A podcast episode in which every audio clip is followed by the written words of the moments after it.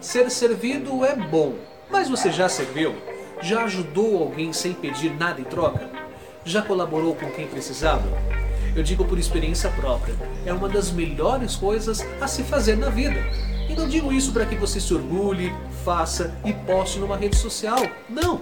O melhor segredo é você ajudar sem expor quem precisa de ajuda. Eu sou Renato Silva, porque inovar e motivar é preciso.